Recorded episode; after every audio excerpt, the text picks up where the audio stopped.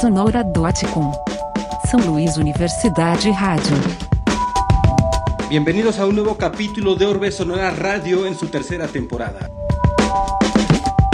Pesquisa orbesonora.com. Mi nombre es Leocano, las y los estaré acompañando en esta emisión transmedia. Estamos en Radio Universidad San Luis, en la ciudad de San Luis Potosí, en el 88.5 en la frecuencia modulada.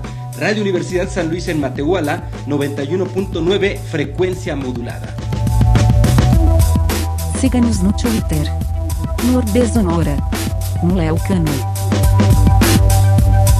El audio en línea se puede escuchar por radio y televisión.uaslp.mx y por supuesto se escucha por orbesonora.com. Instagram Orbesonora. Orbesonora SoundCloud. Mixcloud Collective Orbesonora. El video se puede ver por Instagram TV, por Facebook y por YouTube en las cuentas de Orbe Sonora. Por lo que si no lo vieron desde el inicio o no lo terminaron de ver, ahí lo podrán hacer al instante de terminar la transmisión del capítulo de estreno.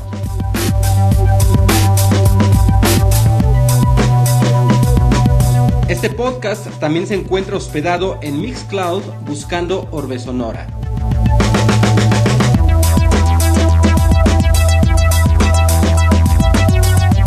Gracias a la invitación de Underprod Radio, nos estamos integrando a Underprod Radio con comunidades en Nueva York, California, Washington DC, Colombia, Mexicali y San Luis Potosí. Como Orbesonora no Facebook. Gracias aquí en la ciudad a qué hacer en San Luis y qué plan San Luis por difundir estos contenidos.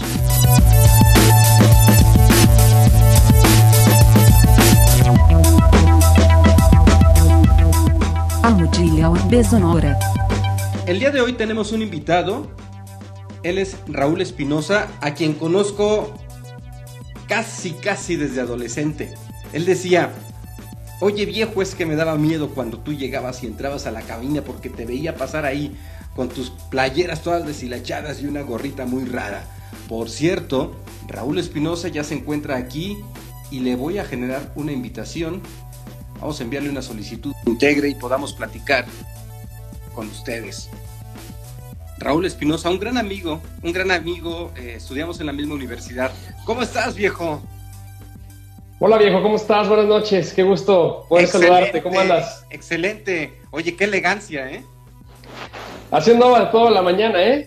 Ah, Y sí. bueno, pues ya sí, sí, me continué hoy así, ¿cómo ves? Excelente. Pues, ¿qué estuviste haciendo hoy? Bueno, es que estás en tele, ¿verdad? Fíjate que sí, bueno, estoy en radio, pero Ajá. tenemos eh, televisión a la par y además eh, eh, en Global Media, en la empresa donde yo trabajo, estamos realizando un ejercicio de entrevista con todos los candidatos a la gubernatura y a mí me toca entrevistar en el, en el aspecto deportivo, ¿no? Entonces, este, pues ahora sí que hay que andar lo más formal que se pueda. Pero tú siempre andas formal, viejo. Pues trato, trato No, siempre. La, la primera línea, Raúl Espinosa. Oye, la verdad. Oye, ¿y ¿cómo te ha ido con estos candidatos en, respecto a lo deportivo que les estás entrevistando? Mira, la verdad me he llevado sorpresas. Eh, me falta nada más uno. No voy a decir quién nos falta. eh, y no voy a decir de quién me he llevado sorpresas, ¿no? Pero sí, Claro. te puedo señalar, sí te puedo señalar que eh, el 80%, la verdad, eh, me parece que el tema deportivo no lo traen en la mente. El 80%, te puedo decir, 8 de cada 10 candidatos, digámoslo así de esta forma, no, no, no lo traen tan digerido. Y me parece que, vaya, están muy perdidos en ese aspecto. ¿eh? Digo, puede ser hasta cierto punto normal, ¿no? Pero, espérate, son candidatos a gobernadores, o sea, eso no es normal. Lo que pasa es que ellos no lo ven como, como una prioridad, ¿no? A veces la prioridad para ellos está en seguridad, en desarrollo urbano, en otro tipo de cosas. Y aunque te dicen que sí le van a dar prioridad, pues realmente te das cuenta que, que como que no es un tema ni que dominen ni que probablemente tampoco hayan abordado al 100%. ¿Y qué opinas tú de que no se le dé prioridad a los deportes, en eh, que un gobernador no le dé, o un candidato a gobernador no le dé prioridad a los deportes? Pues mira, me parece, eh, la verdad, triste triste porque a mí me gusta el deporte, porque digo, pues, finalmente yo estoy involucrado en eso, ¿no? Y porque de una de otra manera el deporte es un bastión importante en el desarrollo de una sociedad. Eh, si tú te fijas, los países de primer mundo tienen grandes avances en materia deportiva, grandes resultados. Eh, México tenemos muchos problemas, no solo en cuanto a resultados deportivos, sino en cuanto a temas de salud. Ahí te das cuenta que el principal problema eh, radica en que la gente no se activa físicamente, no tiene programas, que la gente dice, ¿sabes qué? Yo prefiero que a mi, agua llegue, a, mi casa llegue agua que, que, tener una unidad deportiva en la esquina, por ejemplo. Entonces todo va de la mano y, y, pues no, no está padre que, que no, no le den eh, esa importancia de vida. Y, y, cuando se piensa en deporte, se piensa en el equipo de fútbol local. Sí, claro. Por un tema popular, ¿no? Populista, y pues como que tampoco, tampoco va por ahí la cosa, ¿no?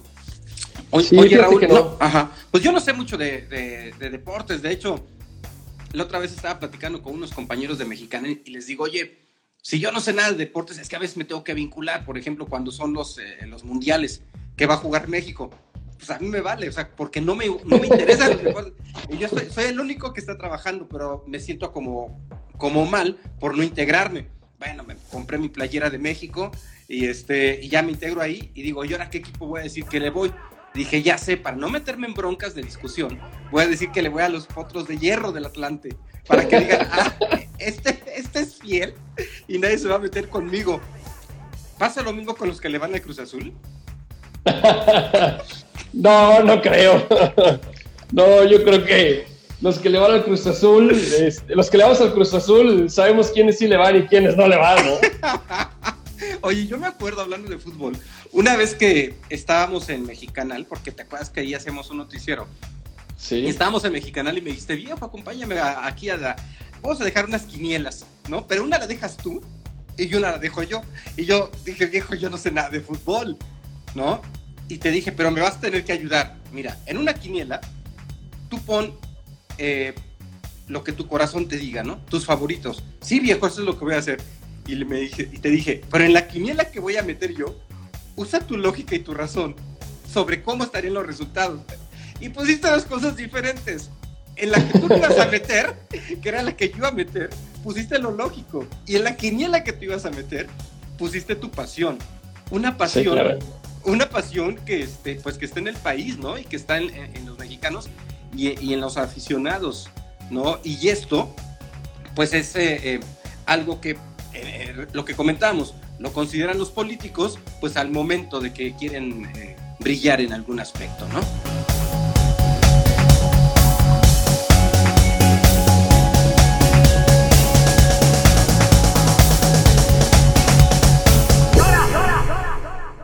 ¿Cómo, ¿Cómo ha sido estar ahora en el estadio sin gente? Mira, la verdad ha sido difícil por dos cosas. Eh, Difícil y fácil. Te voy a decir cuál es la parte fácil. La parte fácil es que llegas, este, te estacionas sin problema, no hay problema de tráfico, eh, igual sales muy rápido. Eh, vaya, esa parte de, operatividad, digámoslo así, es muy buena. Pero ya la parte de, la crónica y el contexto que tú debes de tener es muy malo. Un narrador siempre requiere de ese contexto, ¿no? De ese entorno, de eso que le da al partido eh, lo bueno, el colorido, el folclore, ¿no? Y las primeras veces, nosotros siempre narramos en el estadio. Hoy en día regularmente las cadenas nacionales narran en off, o sea, está narrando el comentarista desde un estudio y le mandan la señal, ¿no? Como el Mago Septién. Ándale, como, como, como empezó el tema del Mago Septién, ¿no? El tema está en que como no hay nadie en el estadio, y además, no sé por qué el Astra sea un, inmueble muy acústico. O sea, si yo te grito desde la tribuna a la cancha, Leonardo, tú me vas a escuchar. Se escucha. E incluso se escucha cuando van pasando los carros por el bulevar. Se escuchan. Se escuchan los gritos de los jugadores. Entonces imagínate, estás narrando, ¿no? Y, de repente me pasa, me ocurre el partido, un partido contra América, en el torneo pasado, año pasado, en donde eh, estaba haciendo un comentario de que hay una falta, hay una falta dentro del área, una falta en medio campo. Y esta me parece una amonestación. Me parece que el jugador de América eh, realmente exagera y me parece que tendría que ser amonestado. Bueno, nosotros con audífonos, con el monitoreo y además con el ambiental que le insertan, pues te desconectas de tu, de tu, de tu ambiente, ¿no? Bueno, eso se escuchó y yo observaba a lo lejos que Miguel Herrera, entonces técnico de América, volteaba para arriba y, volteaba para arriba. Y yo decía, bueno, ¿por qué volteará tanto para acá, no? Y, además los jugadores de las bancas no están en las bancas por temas sanitarios, están en la tribuna. Entonces, cuando, uno hacía alguna observación o, en que calificabas algo, pues el futbolista voltea en corte y dice, voltean? y ya te das cuenta que pues está escuchando todo lo que dices, ¿no? Cuando cantas un gol, cuando haces el calificativo de alguna jugada, cuando señalas, hombre, qué mala forma de entrar, o vaya, qué inocente si vio este futbolista, pues el, jugador como que lo escucha, ¿no?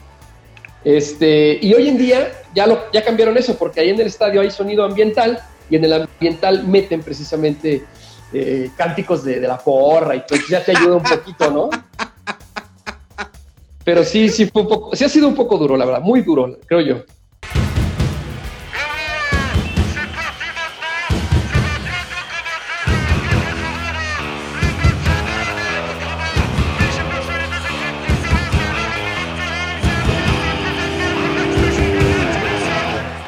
Cómo te estás cuidando?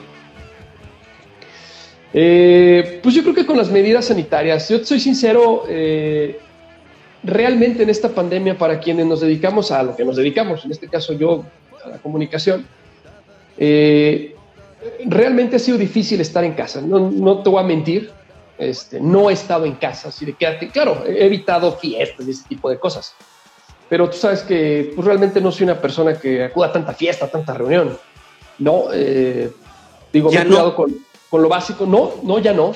Ya desde hace un tiempo no. Yo creo que desde que me casé, este, hace 11 años, eh, pues ya mi, tu vida cambia, ¿no? Mi vida cambió en este caso para bien. Ajá. Y la verdad, hoy, hoy prefiero eh, descansar eh, al máximo. Trato de, llevármela muy tranquila porque el, tema de la carga de trabajo sí, sí, sí se aumenta. Claro, por supuesto. Dímelo a mí que estoy haciendo home office y ahorita que acabemos les digo. Sí, claro, esto no, esto no termina. Esto no termina. Oye, Raúl, pues tú te inicias en Radio Universidad. Es en donde te conozco. ¿Es ahí en donde te inicias? Sí, claro. ¿Cómo estuvo la invitación? Por cierto, está Marichuy, mira, y manda saludos. Saludos a Marichuy, que ahí nos conocimos justamente en Radio Universidad. ¿Cómo, cómo llegas a Radio Universidad? Fíjate que eh, yo tenía 16 años cuando en mi vida, en mi vida de adolescente, pasé por un proceso complicado. Nunca me he considerado un buen estudiante, por distraído, porque me, aburro muy rápido. Este, y me va muy mal en, la prepa. Saliendo de la secundaria me va mal en la prepa de arranque. Este, y mi mamá habla conmigo y mi mamá se percataba de que yo me gustaba mucho el deporte, practicaba deporte, pero todavía no estaba yo muy bien seguro de lo que iba a hacer. Entonces yo le decía a mi mamá, fíjate que a mí me gusta el radio, porque escuchaba las secciones de radio y ese tipo de cosas, y veía mucho la televisión, los programas deportivos. Entonces yo le decía a mi mamá, fíjate que a mí me gustaría algún día, pues como que trabajar en los medios, ¿no? Pero no tenía esa idea muy clara. Entonces, este, no sé cómo mi mamá da con, con, con el señor Carrillo, que me parece que era amigo del gerente de la empresa donde trabajaba mi madre, y le habla de mí y le dice, pues trae al, chavo, al, chico, ¿no? Pues yo era un niño, tenía 16 años. Entonces yo llego a Radio Universidad y me entrevisto con Leti Zavala a los 16 años y me dice, pues sí, mira, este, se trata de esto, aquí vas a aprender, te vamos a dar la oportunidad de aprender. Y cuando yo llegué, la verdad, para mí fue algo fascinante, eh, la verdad, algo muy, muy padre, me, me sorprendí mucho porque a tan corta edad este, yo tenía una responsabilidad de cabina, ¿no? Yo decía, ah, caray, no, no, no dimensionaba, pero a la vez este, me sentía muy contento. Iba, iba cuatro horas a la semana. Iba los lunes y los miércoles de las 3 de la tarde a las 5 de la tarde. Y yo era el operador de cabina de FM eh, de un programa que tenía Ricardo Muñoz. Ricardo ah. Muñoz, que era un gran conocedor de música de, de, de tríos, de boleros. Ese programa, ese programa de Ricardo es el programa que más audiencia ha tenido desde mi perspectiva y lo que conozco eh, en la radio en San Luis Potosí. Ese programa ha juntado eh, ha llenado dos eh, eh, teatros Alameda y ha dejado gente fuera. Sí, sí, recuerdo. Me tocó, todavía, mm, se me hace que no me tocó la etapa final de Dos Corazones, que fue como se llamó el programa después de que yo estuve. Ajá. Pero ya desde que yo estaba ahí, realmente este, era impresionante la cantidad de llamadas, porque en ese entonces el operador de radio, que era mi tarea, era un operador, digámoslo, muy manual.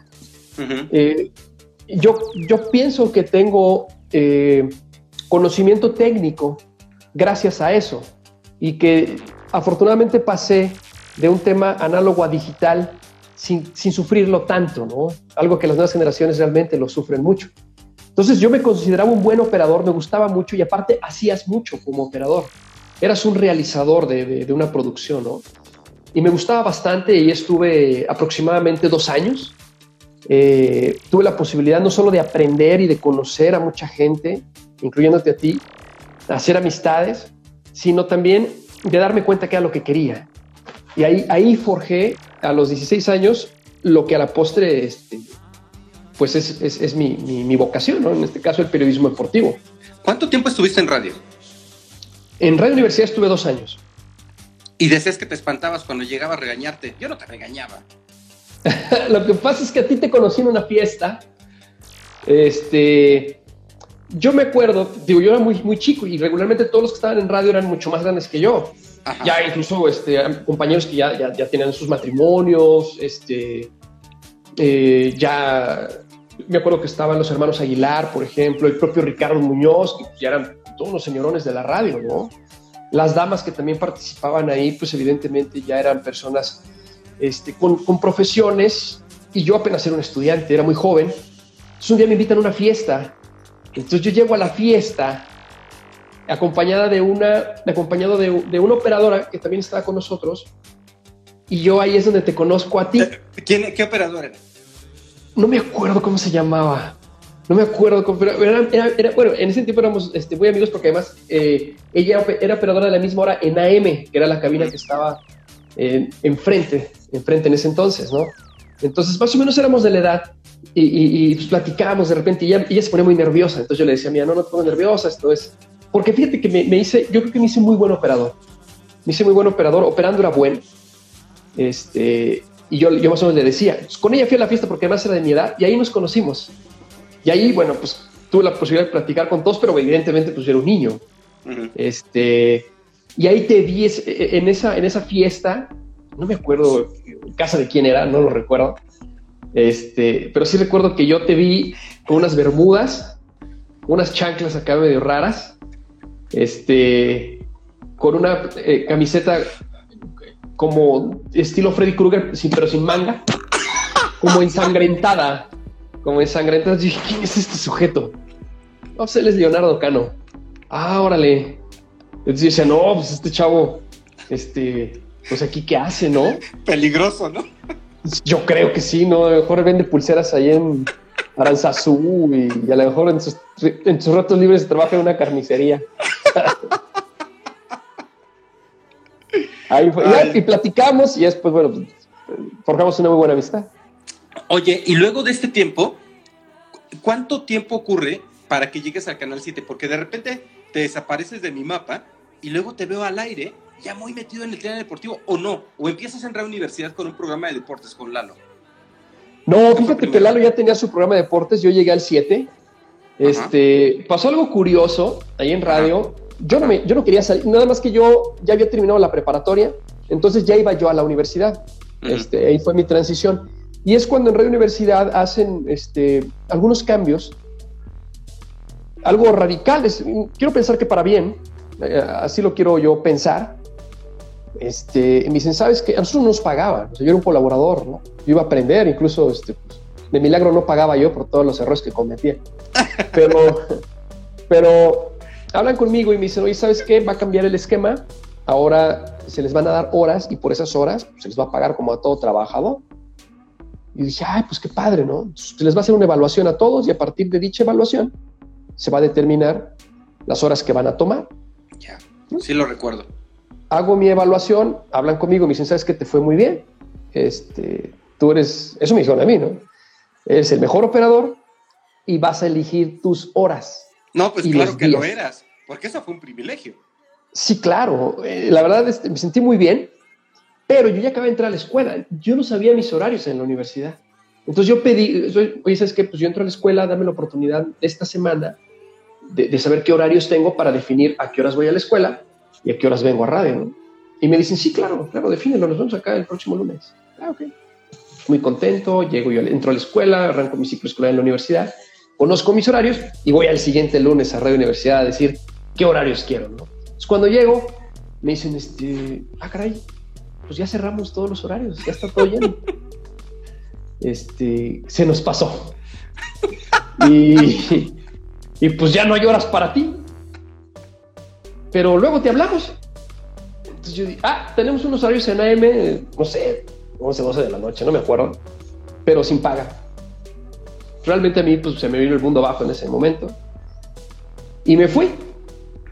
Ah, di las gracias. Me dijeron, vente, pasado mañana, ¿no? La verdad me decepcioné un poco. Este. Y a los tres días, a los tres días, así sin que nadie me dijera nada, llegué al edificio de televisión Azteca aquí en San Luis, que en ese entonces estaba en el Hotel Westin. Y este, llegué muy inocentemente, tenía 18 años. Este, llegué y pues, este, vengo a pedir trabajo. La, señorita de recursos humanos se me quedó viendo y me ah, este. Pues me dice, mira, ahorita no tengo vacantes, pero este, quiero pensar que quieres hacer tu servicio social, ¿no? Y yo dije, sí, claro, claro. No, que pues pásale, vente, mira, vas a hacer servicio social aquí y, y llego a Televisión Azteca y empiezo a conocer un mundo diferente de la televisión y empiezo a aprender un poco, ¿no? Ahora sí que empiezo a aprender un poquito. Estuve muy poco tiempo y recuerdo que tenía una muy buena amiga ahí en Televisión Azteca. Ella estaba en la parte administrativa y el monitoreo y platicaba mucho con ella de lo que yo quería. Yo ya estaba muy decidido a, a- a- a tener, a buscar la oportunidad en el periodismo. ¿Recuerdas su nombre? no. Fíjate que, que se me fueron los nombres. Este, yo estuve solamente dos meses ahí. Aprendí algunas cosas muy básicas, muy básicas, el teleprompter, este, cómo se operaba la televisión de aquel entonces, que era muy diferente a la televisión del día de hoy. Este, todavía muy, muy manual, análoga al 100%. Ujú. Este, y de repente un día me dice, oye, ¿ya te fijaste que en la competencia, porque yo monitoreaba los noticieros del Canal 7 de Televisa y pasaba un reporte? Ese era mi servicio social, además de ir a la tienda y todo eso, ¿no? Entonces ¿ya te fijaste que en el Canal 7 van a hacer un casting? Y yo le dije, sí. ¿Y por qué no vas? dije, no, pues porque yo estoy aquí, porque pues quiero que me den la oportunidad aquí. Dice, no, no, debes de ir. Y yo dije, nada. Me dijo, ve, date una vuelta. Pues, dices que te gusta. Ok. Fui al casting. No, hombre, yo me acuerdo que el casting hacías en el Canal 7 estaba, creo que la calle de al lado se llama Roque Estrada Ajá. en el paseo. Había una fila impresionante desde, desde la puerta del Canal 7, que salía del todo el estacionamiento del Canal 7, salía por la calle y llegaba hasta la universidad, estaba la cola. Y dije, no, pues que me van a pelar. Además, yo era un chavo, tenía el pelo hasta acá. Tenía ¿Ah, el pelo sí? largo. Sí, sí, tenía el pelo largo en ese entonces. Acaba de entrar a la universidad, entonces ya podía dejarme el pelo largo. Ya en la universidad no me pedían que me cortara el pelo. Con razón yo no te conocí. O sea, no, me acuerdo, no me acuerdo de ti en Radio Universidad. Me acuerdo de ciertas situaciones. Me acuerdo Ajá. del locutor que llegó una semana después. O sea, sí me Sí, acuerdo, era- ahorita, ahorita que dices, no me Ajá. acordaba que eras tú. Sí, sí, seguramente, seguramente era yo. Espero que a Y quien se este- le haya olvidado no haya sido yo. No, no, no. No, creo que no. Espero que no. Pues yo también Este- espero que no. y, y llegué al 7, llegué al canal 7, hice un casting, me dijeron, pues te hablamos. Yo pensé que no me iban a hablar, seguí yendo a Televisión Azteca a aprender. No estaba realmente haciendo mi servicio porque apenas estaba en el primer semestre. Entonces yo estaba aprendiendo, estaba bien. Y me marcan como a las tres semanas. Oye, ¿sabes qué? Pasaste el primer filtro 20, hay que hacer otro filtro. No, pues ahí voy. Ya éramos menos, ya no estaba la fila impresionante, éramos como unos 50, yo creo. Igual, ¿no? Me ven y todo. Te marcamos, ¿no? Pues. Me vuelven a marcar a, las, a los 15 días. Oye, ¿sabes qué? Hay que ir- venir a otro filtro más, el último filtro. Ya fue cuando yo dije, ah, caray. Entonces llego al último filtro y era Eduardo Martínez Tapia, Carlos Fernández, me apoya, Órale. y yo. Y yo. Órale. Y los que estaban evaluando Ajá. este, era Enrique Ayala, el Colacha, que era el productor en ese entonces, el gerente de producción del Canal 7, Ajá. Carlos, y Carlos García, que era el, el- el- el jefe de deportes. Órale. Entonces está ahí Carlos, ¿no? Entonces, Ajá. pues igual nos pasan al filtro, nos hacen un casting y, y ahí fue cuando yo dije, no, esta es mi oportunidad que me tengo que quedar, ¿no? Y pues ya hablan conmigo y, y me dicen, este, oye, ¿sabes qué? El casting era para dos personas, pero eh, no nos decidimos si por ti o por Carlos. Lalo ya tenía entrada porque Lalo ya tiene experiencia, Lalo Tapia. Ajá. Pues Lalo es el, como quien dice, no me lo dijeron de esa forma, pero Lalo era el, el directo. Y ya venía Y de la universidad, creo, ¿no? Ya venía de la universidad, sí, Ajá. claro, y él ya tenía un programa ya. Yo apenas era un operador, era todavía, no tenía yo experiencia, ni a cuadro, ni mucho menos. Ajá. Entonces, este, ni, ni siquiera como con locución, ¿eh? no había hecho yo nada de locución, todo era lo que yo traía en ese momento. Entonces, Carlos habla conmigo, Enrique también, y me dice, ¿sabes qué? Nos vamos a, nos vamos a, a decantar por los tres. Tenemos tanto presupuesto, lo vamos a tener que dividir en los tres. Y ahí empecé en el Canal 7, un programa de deporte. Estaba yo muy chavo, muy, muy chavo.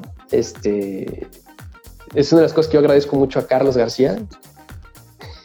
y a la vez también le recrimino, ¿no? Porque lanzarme al aire tan joven, pues hoy me No. veo porque tengo todas mis grabaciones. Ah, sí. digo, Dios, di- sí, sí, claro. Mi mamá me grabó en todas. Yo tengo una colección inmensa de VHS, Órale. que era de mi madre, ¿no? Era mi madre, entonces, este, eh, realmente, bueno, me parece que fue, es algo que yo le agradezco mucho y que también fue tal vez un poco imprudente de su parte, ¿no? Ya viéndolo a esta, Pero es que tenías madera. Tenías madera, entonces, ah, eh, en, en muchos eh, lugares se mete la gente así desde el principio para irla formando al aire. Yo no estoy tan de acuerdo en eso y creo que es en lo- a lo que te refieres tú. Sin claro. embargo, esa es una costumbre muy común. Ah, Sí. ahí vas aprendiendo. sí, ¿no? sí, sí. Y, y cada vez te va a ir saliendo mejor. Eh, sí hay resultados, ¿no? Porque hay gente que ahí se va fogueando. Digo, lo que pasa es que no hay talleres, no hay una formación para esto en, en San Luis Potosí, ¿no? La formación que puedas tener en la universidad, y eso es una materia, no un taller. Sí, claro, y, es, claro. y es diferente. Pero bueno, al final del día, eh, en- entraste como, como entramos todos aquí en San Luis Potosí, a, a, este, a formarnos al aire. Sí, yo creo que ahora sí que como los toreros, ¿no? Aventaban al ruedo, me dieron un, un capote y échale, lléguele al toro, ¿no? Ajá. Este, así fue como empecé. Y ahí empecé. Eh, Ahora sí que ya después de estar ahí, ya no me solté de los medios, me apasionaban, me gustaban mucho. Lo combiné con la escuela. Fue un desastre, la verdad, porque eso me hizo retrasarme mucho. Este, yo prioricé el trabajo sobre la escuela Ajá. eh, y no me arrepiento, no me arrepiento, este, pero eso, eso provocó que yo me retrasara bastante.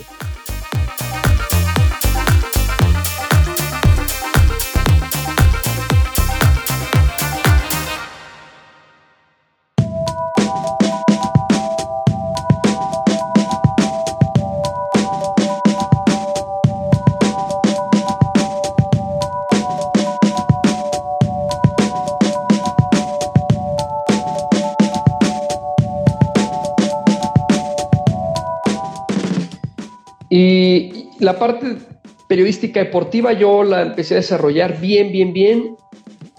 Yo creo que un año después de que salí de ahí del 7. Ah, sí. Sí, Mientras estabas en la universidad, excelente. no, no, fíjate que no. Bueno, sí, estaba todavía en la universidad, pero la parte periodística deportiva, un día llega una persona conmigo, a la que yo también le agradezco mucho, Ajá. este, y me dice, oye, vi un reportaje tuyo ahí en el Canal 7. Pero ¿quién es? Di los nombres para darle su lugar también. ¿O no te acuerdas? Sí, claro, no, sí, claro, sí me acuerdo, sí me acuerdo. Déjame Pero te digo. este, sorpresa. No, ahorita te digo cómo estuvo el tema. ¿Por qué no te dije el nombre de arranque? Yo me lo encontré en una, en una carrera de ciclismo en el Tangamanga. Yo fui a cubrir la carrera. Y me dice, oye, vi tu reportaje la semana pasada. Ah, sí, sí, sí lo vio. ¿Qué le pareció? Muy bueno, me dice, muy, muy bueno. Te he visto. Y me parece que eres, eres bueno, me dice. Y dije, ah, pues muchas gracias, señor. Yo pensé que era un señor, ¿no? O sea, como cualquier otro que iba a ver la, una competencia de ciclismo. Y me dice, ¿qué tal escribes? Y yo dije, pues, pues, pues creo que bien. Y me dice, ah, ¿no te gustaría escribir en el sol? Y yo dije, pues, pues sí, sí me gustaría. Este, te invito, ve, ve al periódico. Ahí usted quién es. Yo me llamo Paco Portillo. Órale. Ah, ok, ok. Yo no conocía a Paco Portillo en ese entonces. ¿Lo no habías leído? Lo había leído, pero no sabía que era él. Ah, No sabía que era él y aparte, este, pues sí, se acercó conmigo y llegué un día a la redacción del periódico. Digo, Oye, yo, yo te he visto, me decía, yo te he visto. Pues, ¿por qué no escribes algo, no? Aquí ahorita, sí, claro, escribe algo. Pásale ahí y escribe. ¿De qué? De lo que quieras. Yo decía, caray. Pasa el tiempo y me dice, mira, aquí nos vamos de vacaciones y los trabajadores del sol eh, regularmente son trabajadores en ese entonces, no, todavía muy longevos. Sea, es gente que hace ahí toda su vida. Y las vacaciones, el que menos vacaciones tenía, pues iba un mes. Un mes se iba un trabajador por, por la cantidad de días que acumulaban por año, ¿no?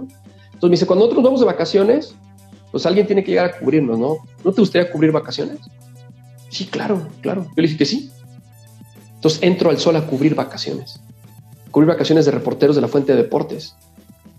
Eh, y ahí empiezo realmente a saber del periodismo deportivo. A, a Ahí me doy cuenta. Ahí sí, ahí me empecé a curtir. Claro. Empecé a conocer la realidad, porque la televisión para mí había sido hasta un tema un poco bluff, o sea, un tema muy... eh, Era como una nubecita.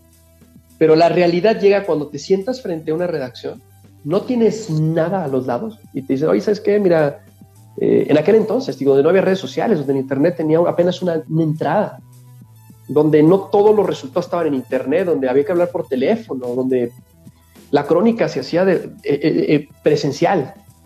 Los vicios que yo tenía en la televisión acá se acabaron. No había de que este, saco el periódico, hago mi nota de ahí. Ah, ah, tú eres el del periódico y tú tienes que hacer la nota que sale mañana. Entonces, cubrí, estuve un tiempo cubriendo vacaciones y después me dan la oportunidad. eh, fallece el profesor Chuy Portillo. Desafortunadamente fallece el profe Chuy, eh, hermano de Tino, hermano de Paco.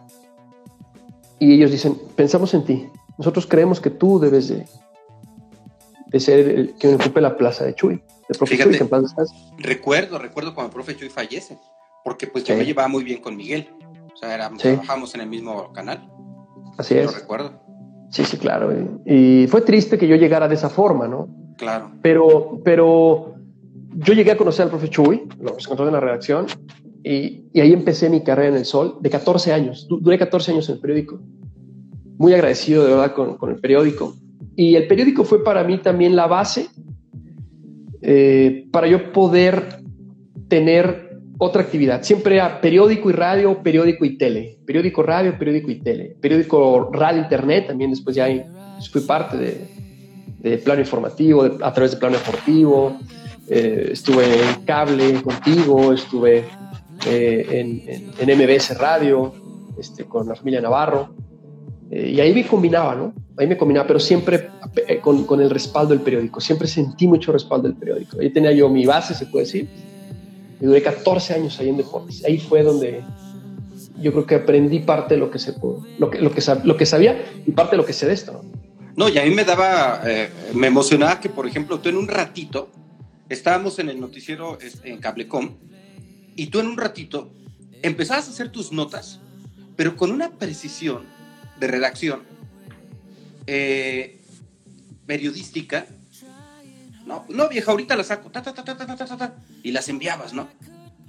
Eh, eh, a mí me sorprendió mucho porque yo estaba separado del periodismo en ese momento, o sea, yo estaba más en el, en el tema de la producción, ¿no? Es más, ya había dejado la producción de noticieros y esa parte era la que a mí, a mí, me había faltado, la de redactar con esa precisión. Y porque el periodismo tiene que ser preciso, ¿sí? Y entonces yo me admiré y te admiré, nunca te lo dije, pero te admiré, dije, qué fregón poder hacer lo que Raúl hace. Eso me ha faltado vivir, era lo que pensé en ese momento. ¿no? Y, y eran unas friegas para ti, porque igual de ahí en la noche te ibas al periódico. Sí, salía y en la noche, fíjate, era un tema, para mí a la edad que tenía, este, era muy difícil porque el entorno que yo tenía pues, era de la fiesta, de que, oye, vamos aquí, vámonos acá. Yo trabajaba de lunes a domingo, no teníamos días de descanso. Y yo decía, ¿por qué no tenemos días de descanso? Porque en el periódico nos pagaban el triple el día de descanso.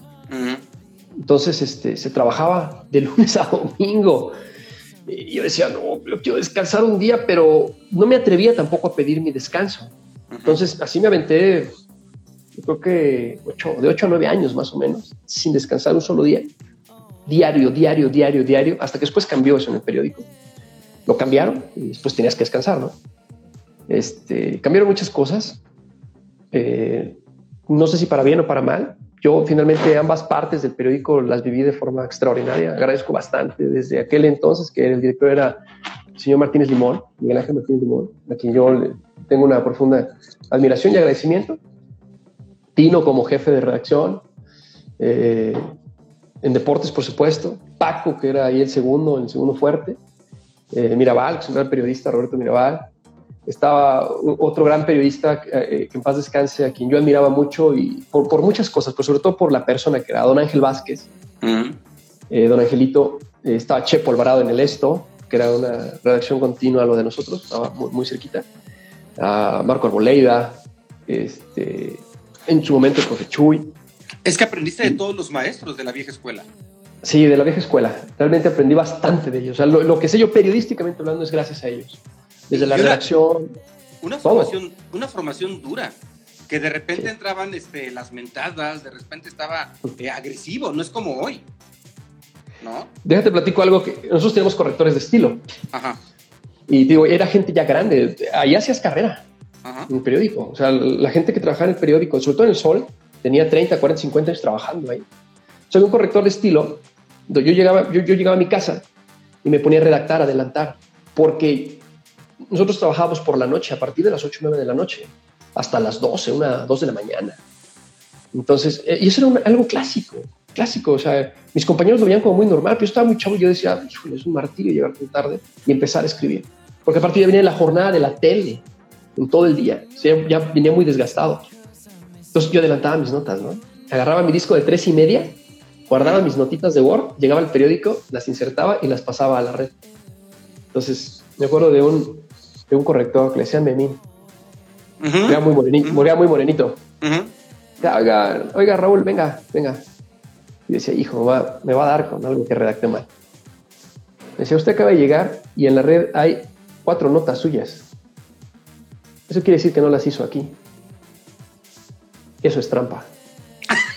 y las tiene que hacer. Yo decía, no puede ser.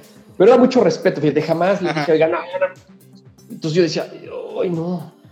Entonces buscaba, a veces no encontraba a Memín, que Memín ya, ya este, salía tarde y todo, para, o, salía temprano para yo llegar y meter mis notas porque, híjole, llegar a redactar. Además, ahí no son como las computadoras, no, eran las computadoras que como tenemos ahora. Las computadoras sí en el periódico, las teclas ya, ya, no, ya no tenían las letras. Ya no tenían las letras. Tú escribías y aparte, no sé por qué les quitaban los correctores. O sea, hoy en día pues, tú redactas y te parece ahí una línea roja que dice que está mal escrito. Ajá. Le quitaban ese programa, o sea, le quitaban esa parte del programa Ajá. y no veías tú las letras del teclado. Entonces, ¿qué te volvías un, te volvías un, pues sí, todo un artesano ahí para darle, ¿no? No, no me considero un gran redactor, digo, no lo puedo decir, a lo mejor quien me yo ha leído lo Yo sí, lo puedo decir, yo sí lo puedo decir, Raúl. Este, pero me enseñé a escribir muy rápido, este, me enseñé a escribir sin mirar al teclado. Nunca llevé taquimecanografía, que eso te van hace mucho tiempo. Este, a cuatro dedos. A cuatro, ya después lo pude hacer un poquito más. Pero aprendí muchísimo y son de las cosas que no olvido y que llevo para siempre, ¿no?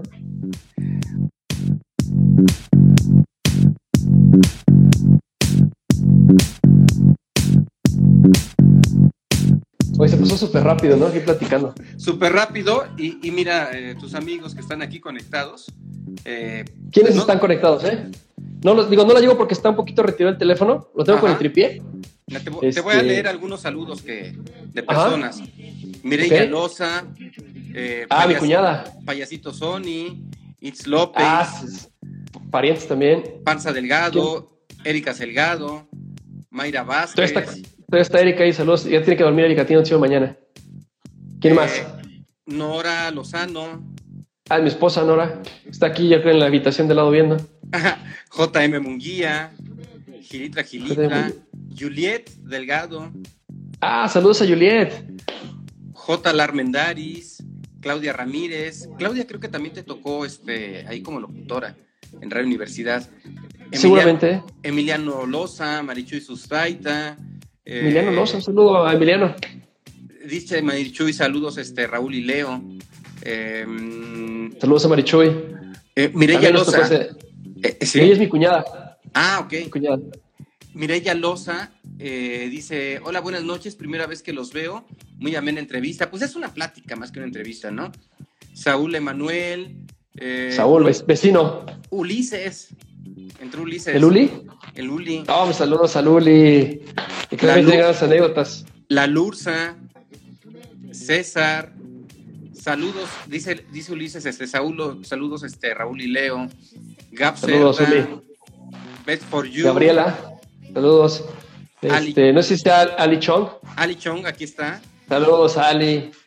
Marita Deco. Luis Fernando Alicia fue mi, editora mucho tiempo. ¿Alicia Chong? Sí, ella fue ah, mi editora de deportes. Sí, sí, sí, claro. Sí, conozco muy bien a su hermano y ella también. Saludos a, Carlos, su hermano.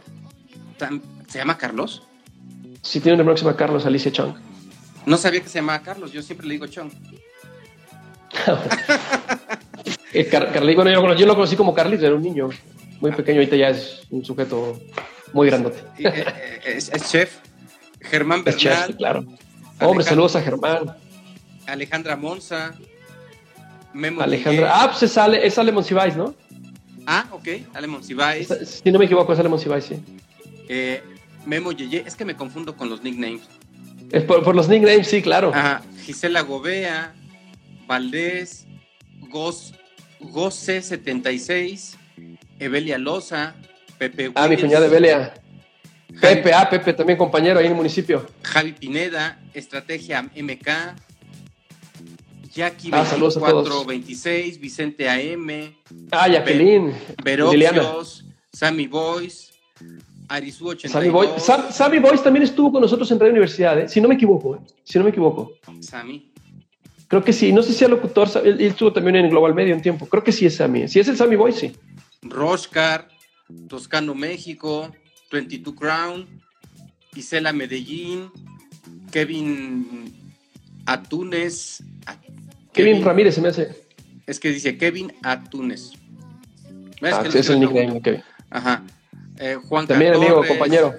Juanca, este, un gran conocedor de béisbol, Juan Carlos. Avellaneda, y Equino, ¿no? Son las personas que un saludo. se han conectado, desconectado algunos, pero son quienes nos han estado acompañando en esta, en esta transmisión, mi querido Raúl Espinosa, viejo. No, hombre, es un gusto, viejo. Pues, este, una gran charla. El gusto es mío y, ya luego hay que hacer otra cosa así de, anécdotas también, ¿no? Para... Sí, claro. Y, te tomas una, una chela, ¿no? porque yo aquí estoy tomando agua. Porque no. Sí, este, fíjate que. Me deja, voy, a salir voy a salir un poquito del cuadro, no es para tomar este, poquita agua. Este. Ya está, me caliente. ¿De qué es tu agua? Es una V-Light. Ah. Una V-Light de piña. Sí, trato de evitar el refresco. Yo tomo mucho refresco, tú lo sabes. Yo creo que es un mal vicio que tengo. Este, no tengo vicios. Digo, no, no fumo, tomaré ocasionalmente, Ahorita no estoy tomando nada, ni refresco, pero el peor de mis vicios es el refresco. No, pues sí. ¿Y no puedes dejarlo? Eh, no, la verdad me cuesta bastante. Bueno, ahorita tengo este, cuatro semanas que no he tomado gota de refresco. Eso está bien porque si, si llegas al mes cuando tomes refresco hasta te va a picar. Pero si lo sigues tomando vas a regresar. Yo ahorita estoy tomando pura agua natural y, y lo último, este, compro fruta la pico, así sin, exprimirla, se la pongo al agua para que se genere una fusión de frutas, para que el agua me sepa o a limón o a piña, o, sí, sí, claro. pero le pongo, le pongo así súper leve, sin azúcar, sin nada, porque pues es que hay que cuidarse también, viejo, porque tampoco uno tiene ya 16 años. Sí, claro, no, fíjate que sí, estoy tratando de dejar, de, dejar el refresco, ojalá que pronto tenga la oportunidad de regresar a hacer ejercicio, porque también es importante, este, pero sí, no, un mal vicio que tengo yo es el refresco me cuesta mucho dejarlo. Yo prácticamente desayuno, como y ceno con refresco. No, pues no, no me digas eso. Sí, sí, sí. Y la coca, que es Ah, mi mayor vicio. no, no, no. Eh, mejor vete por las chuletas. sí. Y los tacs también soy bien garnachero. Y, y, y tampoco en abuso. Sí, claro, ¿no? yo pienso que uno debe tener una alimentación pues bien balanceada, ¿no? Este, no hay pretexto. Muchos dicen, no, es que los medios de comunicación hacen que uno coma mal. No, no es cierto. No, Yo creo que uno come mal porque, porque quiere así es. y porque no se disciplina, porque no se disciplina, eso no es pretexto, ¿no? Eso no es pretexto. Oye, Así. que te quería preguntar, ahora yo te voy a preguntar a ti, A ver, ¿cuánto tienes con este ejercicio que estás haciendo, eh? pues ahora en la pandemia, lo que pasa es que, mira, eh, ya ves que toda la vida he hecho radio. Sí, claro. ¿no? en Radio Universidad por pasión. Entonces con la pandemia se me dificultaba más este, estar, a- ya, también ya me, había aburrido de, de estar haciendo eh, programas este, musicales. Entonces eh, eh, la radio hablada pues me late mucho, ¿no? Y platicar las experiencias con amigos y todo eso. Y dije, pues voy a hacer esto y esto lo voy a llevar a la radio. ¿No? Voy a, Sí. voy a, voy a hacer una nueva temporada y ahora que sea eh, como un talk show y voy a invitar a mis amigos. ¿Por qué a mis amigos? Pues porque me llevo bien, porque no te van a dejar plantado, porque cuando invitas a alguien que no es tu amigo, es bien fácil que Sí, te deje el riesgo. plantado. Ajá. Sí, claro. Y a- y, aquí no, cuando tú, tú invitas a tus amigos, como son tus cuates, decía, güey, ahí nos vemos, oye, ¿tienes algo que hacer? No, sí, pues lo calendarizamos, ¿no? Y ya hay la confianza Claro. de que si es tu amigo, con tiempo te dice, ¿sabes qué? No voy a poder, pero no te dejan plantado. Y, este, y tengo la fortuna de tener amigos que están haciendo cosas muy, muy buenas y muy interesantes. Y me siento orgulloso de, de- de ustedes y digo, ¿por qué no invitar a mis amigos a platicar eh, con ellos en esto? Lo llevo a la radio, lo dejo aquí en, en línea. Ahorita tú eres el capítulo 18 o 19, déjame ver, ahorita te digo. Órale, órale. Ajá, de esta, de esta temporada, pero es, este es un ejercicio, eres el 19, pero este es, Un, 19. ejer- este es un ejercicio que, que llevo haciéndolo 20 años. Bueno, el proyecto Orbe Sonora yo lo conozco desde hace mucho tiempo. Ajá. Y este- lo conocía. Nada más, este ejercicio en particular no tenía yo el gusto. Ujú. Eso ahora para seguirlo y para picarme, porque Sí. uno necesita contenidos este, diferentes. Ha pasado Jerry, ha pasado este, mucha gente. Bueno, pues 18. 18 potosinos o, o- o personas que, que tienen que ver con San Luis Potosí.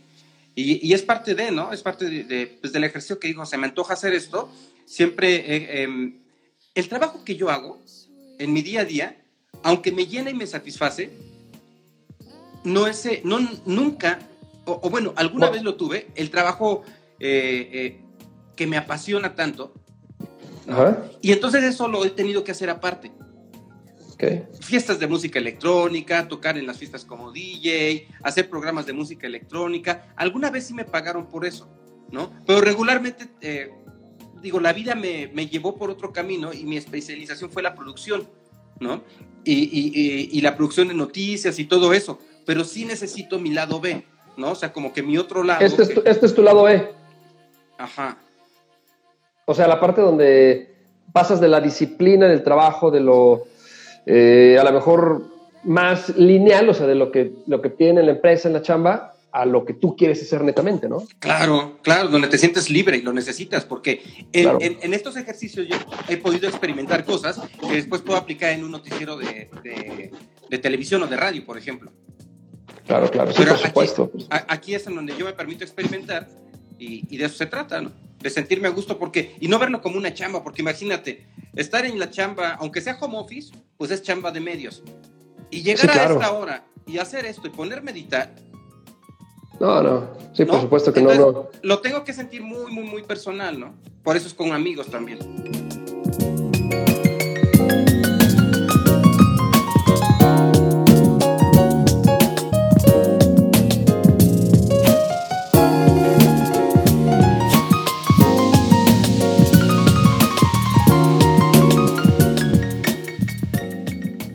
Oye, oye Raúl, pues qué gusto eh, haber estado en esta plática contigo. Yo creo que eh, en una plática tú y yo podemos amanecernos riéndonos y platicando eh, anécdota tras anécdota tras anécdota y sobre todo agradeciendo eh, a la vida que al final nos juntó y nos hizo, Claro. nos generó esta bonita amistad que aunque no nos vemos eh, diario, aunque pa- pueden pasar meses o años que físicamente no nos vemos, cuando sabemos uno del otro, nos da mucho gusto. Sí, claro, por supuesto, por supuesto. Siempre que te veo, me, me, me recuerdo a momentos muy especiales. Eh, me da gusto que estés bien, verte bien, saberte bien. Este, convivir mucho tiempo, vivir mucho tiempo, eh, no solo en lo laboral, muchas cosas. Y bueno, hoy en otra etapa de nuestras vidas, poder charlar en este ejercicio que haces, en, esta propuesta audiovisual, la verdad que me da mucho gusto. Y la verdad que también eh, lo disfruté. Lo disfruté pues, bastante. Yo también, Raúl. Pues ah, vamos a despedir esto, ¿no? Vamos a, a, despedir a, Radio Universidad. Eh, estamos en la ciudad de San Luis Potosí, 88.5, 91.9 en Matehuala, en línea por radio y televisión uslp.mx, por norbesonora.com. En video, Raúl, estamos en Instagram TV, en Facebook, en YouTube, en las cuentas de Orbe Sonora. Quienes no vieron completo esto, pues ahorita que se termine la transmisión, ya va a estar en línea, o sea, se tardan eh, tres minutos en lo que se publica eh, en Underpro Radio, eh, con comunidades en Nueva York, California, Washington DC, Colombia, Mexicali, aquí en San Luis Potosí. Gracias a, hay unos colegas que nos apoyan y están compartiéndonos la, este, las publicaciones así de, de cuates nada más. Y es qué hacer San Luis y qué plan San Luis. ¿no? También a ellos este, muchas gracias y sobre todo, Raúl, eh, gracias a, las personas que están aquí con nosotros acompañándonos. Muchas gracias a ti por, por haber este, asistido. Yo pensé que me iba a costar más trabajo por el tiempo, eh, poco tiempo que dispones de, que estuvieras aquí conmigo. Era, era un, eh, un gusanito que tenía, ¿no? Estar este, contigo aquí platicando. Dije, ay, a ver si puede, Raúl. Eh, voy a sentir feo que me diga que no puede. Pero, no, de verdad. Pero dije, pues, total, ¿qué pierdo, no? Y cuando me dijiste que sí, cuando me dijiste que sí, yo dije, ¿a poco sí, sí es cierto, sí puede? Porque es bien ocupado, pues hasta está, estudiando licenciatura. Otra vez. Sí, sí, este. Pues fíjate que para mí las noches, digo, ya, ya que llego acá a casa, eh, ya en la noche trato de así que terminar todos los pendientes y darle, ¿no? Eh, en el día sí es más complicado porque, pues, eh, ahí tengo varias, pues, varios pendientes, varios compromisos que atender, del programa, radio, este, la oficina de deportes, este, también mi negocio, eh, tengo por ahí un tema este, de, comunicación que le llevo a, otros, a, otros, a otros negocios. Entonces, este, pues sí te saturas y de repente llegas y qué onda. Pero no, con muchísimo gusto hoy en la noche eh, o por las noches, pues aquí estamos para darle. Pues muchas gracias, Raúl. Te mando un abrazo muy fuerte, muy fraternal, muy de, muy de hermanos. Igualmente, mi estimado Leo, cuídate bastante. Gracias por todo, Raúl, que estés muy bien. Gracias. Saludos a todos, a los que nos vieron. Gracias. Y están pendientes las chuletas, viejo. Claro, esas están pendientes, luego nos las echamos, con gusto. Hasta, luego, Raúl. Un abrazo. Bye, cuídense mucho, que descansen.